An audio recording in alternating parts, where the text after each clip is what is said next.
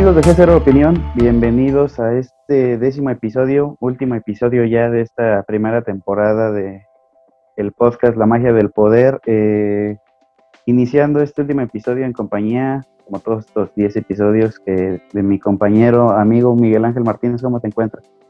Muy bien, Diego, muy feliz. El día de hoy ya nos toca cerrar esta temporada y pues listos ya una temporada que vaya que sí estuvo un poco larga, llena de varios temas muy importantes, pero bueno, vamos a hablar del tema que nos atiende el día de hoy, que es este un tanto por lo que se inició este proyecto y un tanto que es el tema yo creo más relevante que tenemos a nivel nacional eh, en la actualidad, que es hablar de la presidencia de Andrés Manuel López Obrador, ¿no? Nuestro presidente ya desde 2018 ganando aquellas elecciones históricas con un este, gran porcentaje de votantes, más de 30 millones de mexicanos que, votaron por él y que gracias a esto este, llegó a la presidencia con este lema de, eh, de la, esperanza de México, ¿no? Bueno, que era el, lema más bien del partido político que encabezó para aquellas elecciones. Este, ¿Cómo has visto, cómo viste tú esta llegada de este personaje tan con la política mexicana a la presidencia de nuestro país? Bueno, pues Andrés Manuel ya es un personaje que ya tiene rato eh, metido en la política nacional y pues creo que sin duda alguna ha sido el, el político más importante de lo que llevamos de siglo. Ha estado a partir de, dos, de, de 2006, que es cuando arranca su primera campaña, pero digamos, ya, ya trae un movimiento de años antes, desde el 2000, que es cuando gana la jefatura de gobierno del Distrito Federal. Y a partir de ese momento, pues siempre fue un actor muy importante porque estaba en una confrontación bastante fuerte con el entonces presidente Vicente Fox. Y digamos que fue el sucesor natural del líder de la izquierda mexicana y lo ha sido desde entonces incluso más que líderes anteriores como en su momento Cuauhtémoc Cárdenas. Eh, digamos, eh, ha tenido un arrastre a nivel de, de la gente, pues enorme. Eh, lo que pasó para el 2018 es que eso creció mucho más de los porcentajes que tenía habitualmente. Digamos que es el, el, piso, digamos, de simpatizantes de López Obrador rondaba entre alrededor del 30% de, las votaciones y con la estrepitosa caída de Peña Nieto, pues tomó muchos de los inconformes con, con, ese régimen y, y, lo supo aprovechar muy bien. ¿no? Gana con más del 50% de los votos en aquella ocasión, por una diferencia enorme contra respecto de sus otros dos competidores. Entonces, este, pues creo que sí llegó en un momento, digamos, bastante bueno por, sobre todo por la legitimidad, eh, digamos, de las urnas que eso le brindó. Y esto, pues, también le ha dado a, a, a cambiar la postura respecto de lo que hubiera sido una presidencia de López Obrador en el 2006 o en el 2012 Creo que se atreve a, cosas que no necesariamente haría en ese entonces, eh, pero tampoco creo que hoy se esté atreviendo a hacer algunas de las cosas que en su momento también impulsó. Digamos, ha, habido un, no sé si una evolución, pero sí un cambio de López Obrador a lo largo de todos estos años. Y pues el, el contexto en el que le ha tocado ser presidente, pues sí ha sido eh, en algunos tramos bastante difícil, sobre todo por el, eh, el tema este de, pues, ¿qué, qué margen tiene el gobierno, sobre todo en, cuestión de ingresos. Y también pues el tema de la pandemia, que pues al final de cuentas condiciona prácticamente todo, todo lo que le queda de sexenio. Sí, y es que, eh, bueno, retomando un poco lo que comentabas al inicio, es Andrés Manuel llegó en un momento muy importante en la política eh, mexicana. Vamos, eh, tomando en cuenta que ya había un hartazgo por este sistema neoliberal que se había manejado por tantos años, con este tema de que se le había robado la presidencia en 2006, en 2012, con Felipe Calderón y este Peña Nieto respectivamente.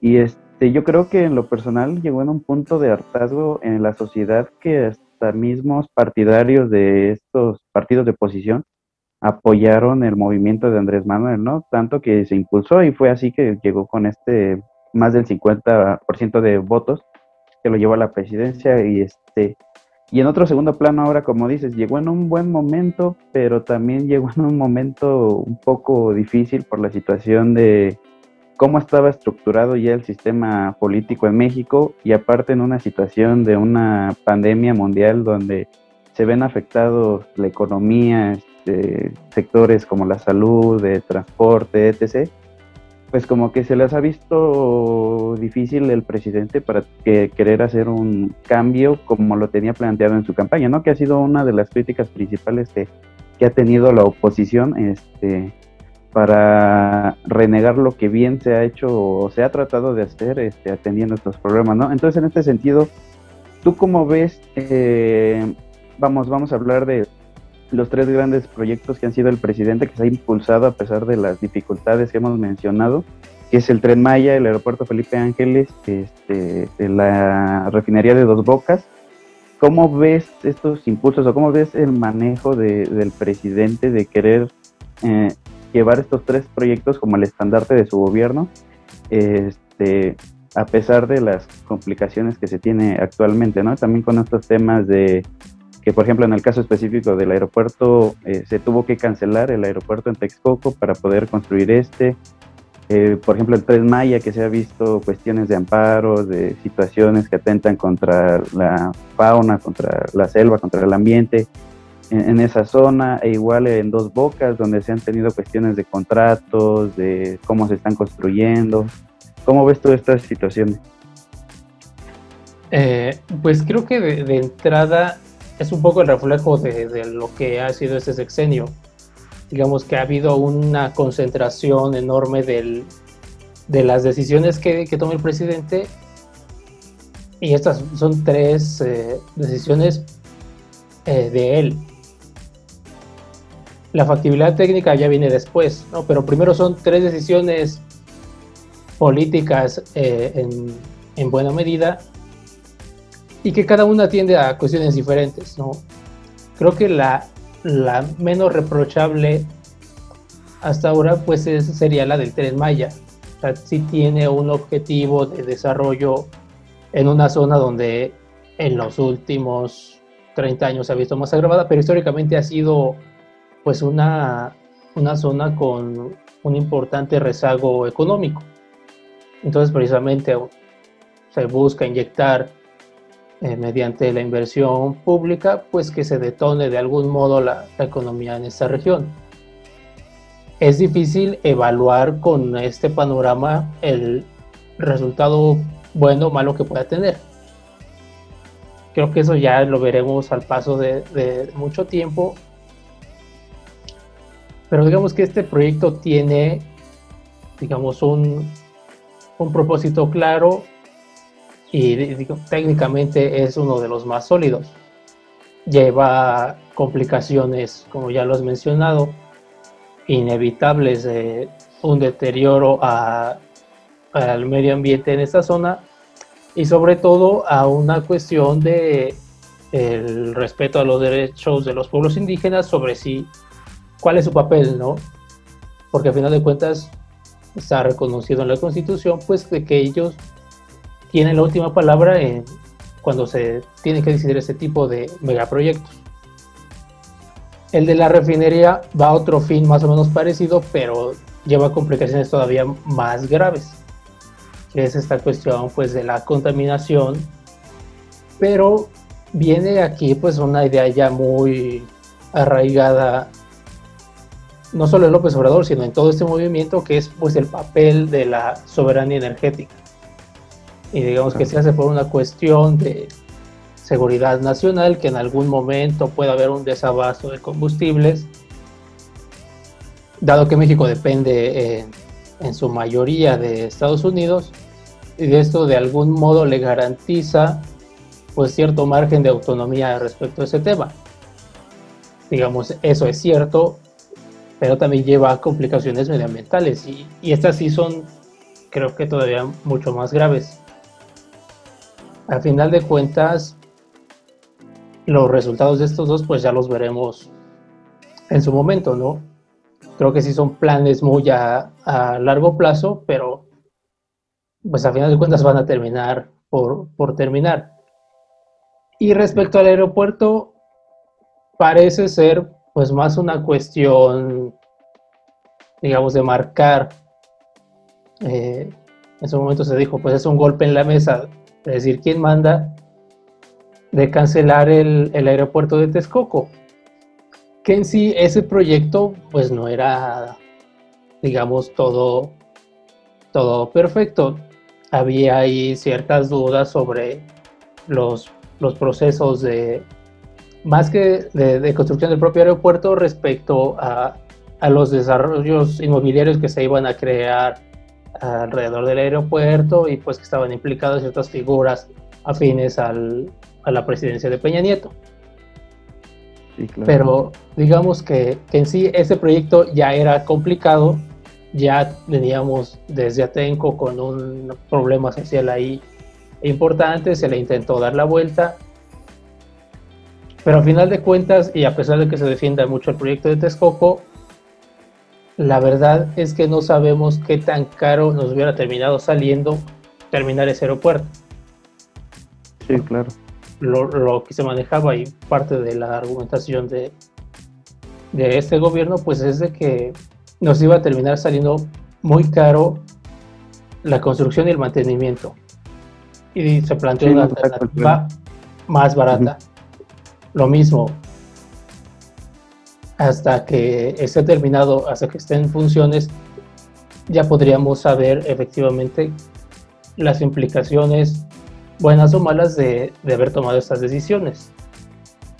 Sí, no, y es que, por ejemplo, el aeropuerto de Texcoco, pues en el terreno donde se iba a construir, pues es un terreno no, no muy firme de suelo, ¿no? Entonces, eh, sí se tenía entendido que se podía realizar la construcción del aeropuerto, pero en un futuro pues iba a estar hundiendo todo el aeropuerto, como pasa con la Ciudad de México, que cada cierto tiempo por ya la urbanización que se tiene y vamos agregando estos complejos que se iban a construir por amigos del expresidente, pues iba a hundir todo esto y se tiene que dar mantenimiento, ahí también son contratos que se dan y vamos, ya hay antecedentes de que ese dinero que es para mantenimiento de otras cosas también se lo terminan robando, ¿no? Entonces terminan siendo temas que, que vamos, yo veo estos tres proyectos como el estandarte también de ya el fin de un régimen, ¿no? Porque, o sea, como mencionas, la, la refinería de Dos Bocas pues tiene como fin ya una independencia energética de México que gobiernos anteriores eh, de derecha nos hicieron ir llegar a ser dependientes ¿no? de la industria petrolera de otros países cuando México es un país rico en pozos eh, petroleros, cuando se tuvo en algún momento la infraestructura para ser un país productor y exportador de petróleo ¿no? y de gasolina. También un tema de acabar con la corrupción y apoyar este, la economía en el sur cuando el sur ha sido de las zonas más abandonadas por, por el gobierno, cuando eh, en el sentido de que no se han apoyado, no han habido programas, este, proyectos que, que apoyen la economía, ¿no? Entonces yo creo que estos tres proyectos, estos tres estandartes son la carta más fuerte del presidente para decir, ¿saben qué? Ya estamos llegando a un punto en la política mexicana donde ya se acabó la corrupción, donde ya se acabaron los compadrazgos, donde ya se acabó todo eh, el que el pueblo sea, el que exista, como él dice, eh, un, gobierno rico con pueblo pobre, ¿no? Porque qué cara te da un, por ejemplo, ahora creo que fue el primer podcast que tuvimos eh, hablando de esta coalición de Va por, por México, qué cara te dan estos personajes cuando ellos mismos, ahora queriendo defender, ¿no? La soberanía de México, el bienestar de los mexicanos, que ahora este, ellos quieren solucionar lo que ellos mismos provocaron, ¿no? Entonces tú, tú en este sentido, ¿cómo ves también ya en general un poco las políticas que ha tenido el presidente para acabar con todos estos temas que fueron causa de, eh, digo, perdón, consecuencia de todo lo que han generado estos gobiernos periodistas, panistas de derecha y todos estos personajes que como el PRD que en un momento iniciaron de izquierda y ahora se juntan con ellos porque, bueno, ya hay intereses que hay. ¿Cómo ves las acciones que ha tenido el presidente en, pues en políticas públicas para solucionar todos estos eh, malos, eh, tratos que han tenido los gobernantes hacia la ciudadanía. Eh, yo creo que se ha actuado en buena medida en contra de esto, y, pero todavía queda una parte muy pendiente. Por ejemplo, esto de que a mucha gente no le gusta que, que se conformen mayorías legislativas, o que parece peligroso, pero una de las cosas positivas términos fue de que se acabaron los, los moches que se daban en la Cámara de Diputados, que básicamente le daban eh, ciertas obras, ciertas gestiones que hacían los diputados para, para sus comunidades, para sus distritos, y, y mediante esto terminaban aprobando el presupuesto de, de. Ahí en medio pues se daba para un montón de corrupción. Pues resultaba que el compadre del diputado era el que terminaba haciendo la obra, etcétera, etcétera. Eh, esto se está destapando también eh, en los últimos tiempos, pero digamos, era un secreto a voces. mediante este, este esquema, muchos legisladores que en su momento eran del PAN o del PRD, pues terminan accediendo a esto y pues era un, un cochinero el que se hacía para aprobar el presupuesto, precisamente para aprobar el presupuesto y que los del PRI pues también pudieran entrarle en, otra tajada todavía más grande. Y, desde, el, desde el principio de este gobierno, pues prácticamente eso se acabó. No gracias a la voluntad del gobierno, sino al hecho de que tiene mayoría. Y pues ha sido uno de los, digamos, de las consecuencias positivas que ha podido hacerse gracias a, la conformación de una mayoría y que la negociación política en ese aspecto no termine siendo tan necesaria. Y no porque la negociación política no sea necesaria, sino porque pues, era un cochinero de corrupción ahí. Pero creo que sigue estando pendiente, bueno, como estos casos hay muchos otros. No, sí llegó el gobierno, eh, como dicen algunos, llegó con machete y empezó a recortar a un montón de cosas que pues parecían corrupción. El problema de esto es que en medio se llevaron quizás algunos que no necesariamente era corrupción. Digamos, barrio parejo y se llevó entre las patas muchos fondos que no, que, funcionaban bien, pero se terminaron yendo. Sí, claro, y bueno, también creo hay que, Ajá, sí, no te bueno, lo que sí creo que sigue estando pendiente, pues, para hacer una transformación de la vida pública, pues se necesita transformar también a los actores que, están ahí. Y esa es la tarea pendiente. Hasta el momento lo que hemos visto, pues ha sido en, en, en algunos casos importaciones del PAN, del PRI, del PRD y no ha habido esta renovación de las de las élites políticas para dar paso a una, una nueva generación. Ese es creo que el, principal problema. Si se está hablando de una transformación, pues debería de hacerse con, con personas nuevas.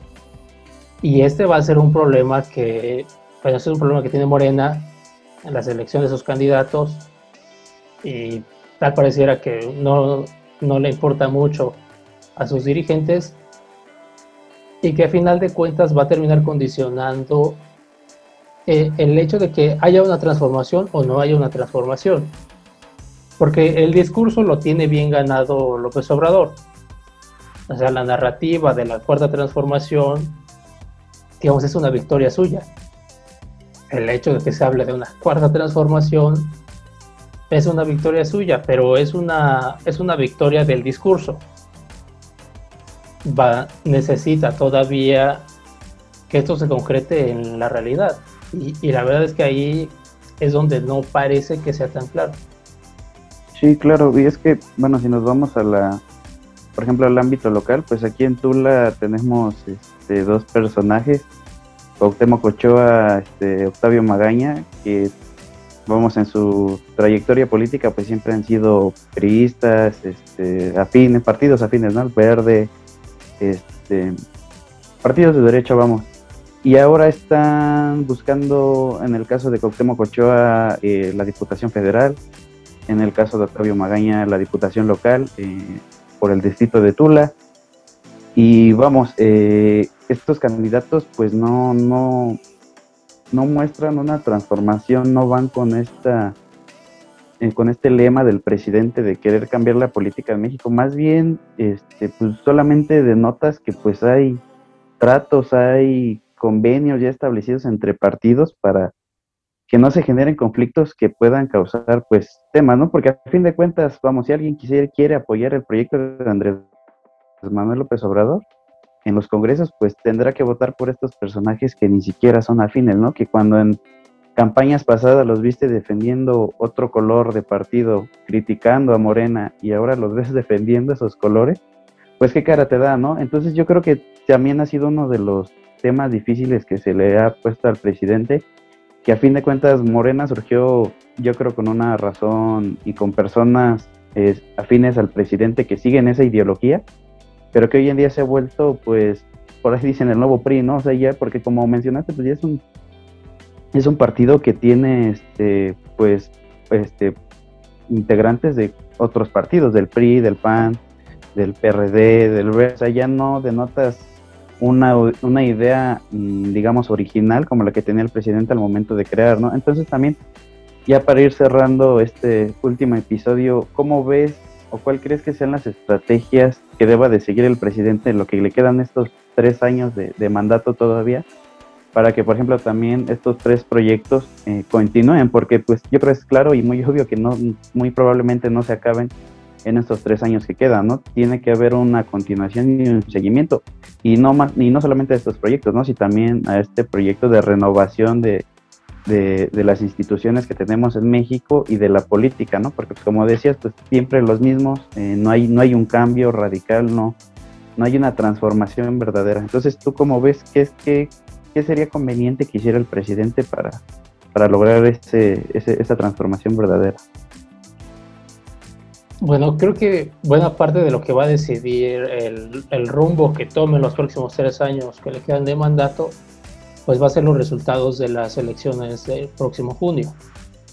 De entrada lo que parece es que Morena otra vez va a conservar la mayoría, no hay menos que pase una sorpresa, pues es difícil que tanto Morena o a la coalición que integra pierdan eh, en la mayoría en la Cámara de Diputados. Tienen la mayoría en la Cámara de Senadores y pues, digamos, ahí no habría ningún obstáculo. Viene un primer paso, se ha anunciado, se ha dejado entrever por el secretario de Hacienda, que es una posible reforma fiscal. El presidente había dicho en campaña que durante los tres primeros años de su gobierno no subiría ni crearía nuevos impuestos. Y así ha sido hasta este momento. Pero creo que es evidente que ya se dio cuenta de que no alcanza con estar recortando por todos lados y que las necesidades que tiene el, Estado mexicano pues sí son bastante grandes. Entonces es posible que veamos eh, una reforma fiscal y dependiendo si se impulsa, cómo se impulsa y en qué términos se aprueba, pues esto creo que sería una buena oportunidad para el gobierno.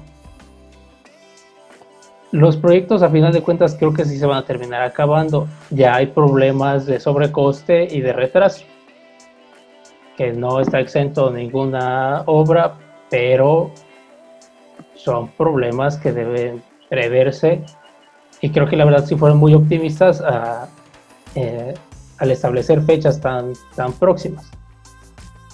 Entonces vamos a ver cómo les va. Y uno de los indicadores con los que ha medido el presidente su gestión es la percepción que tiene la gente. Digamos, ahí va ganando y ahí sigue ganando hasta, hasta este momento.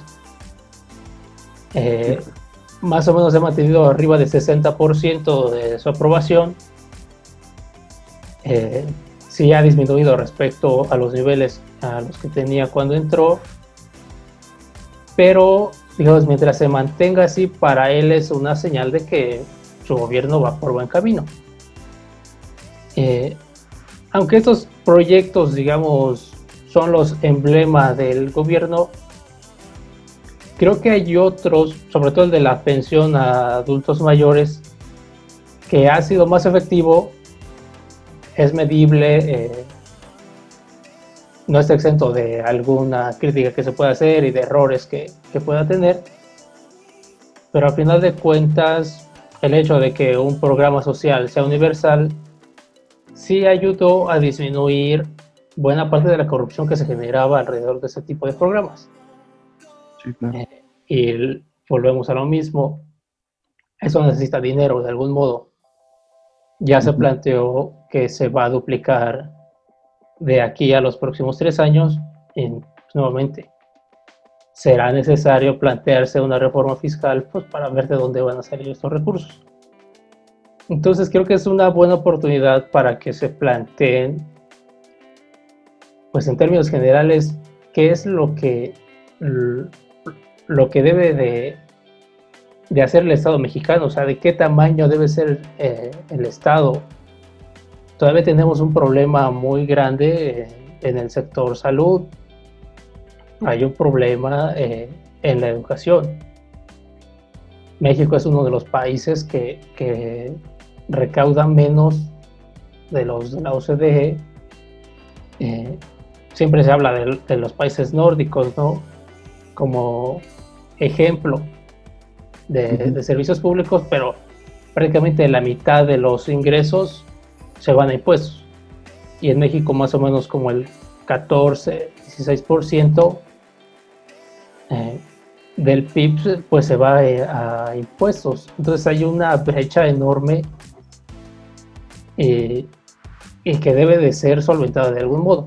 Parece que el gobierno ya, ya ha decidido que, que va por ese camino y, y lo mismo que, mencionamos, tiene que eh, soportar decisiones de los gobiernos anteriores, pues porque la deuda pública también ya está en niveles alarmantes. Entonces, en ese sentido, pues se ha mantenido así. Eh, respecto de eso, pues es, que ese es el panorama. ¿Puede mejorar? Parece que sí. O sea, después de la pandemia ya se espera un crecimiento de México. Las proyecciones del Banco de México eran, me parece que alrededor del 4% para este año, pero después de una caída como la que tuvimos el año pasado, pues aún es insuficiente.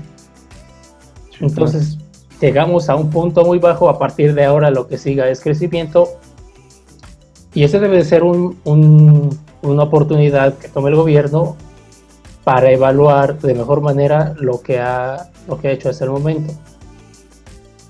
Los proyectos que comentamos difícilmente se van a cancelar, aun y cuando Morena pierda la mayoría en la, en la Cámara de Diputados.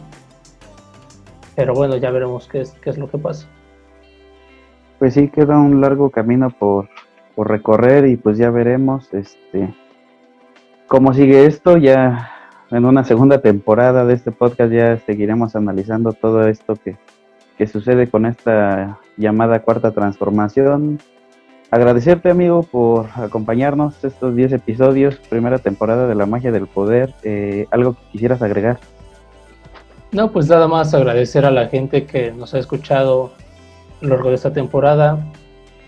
Eh, pues estamos enormemente agradecidos. Comenzamos este proyecto eh, un poco a ciegas, pero con los mejores ánimos.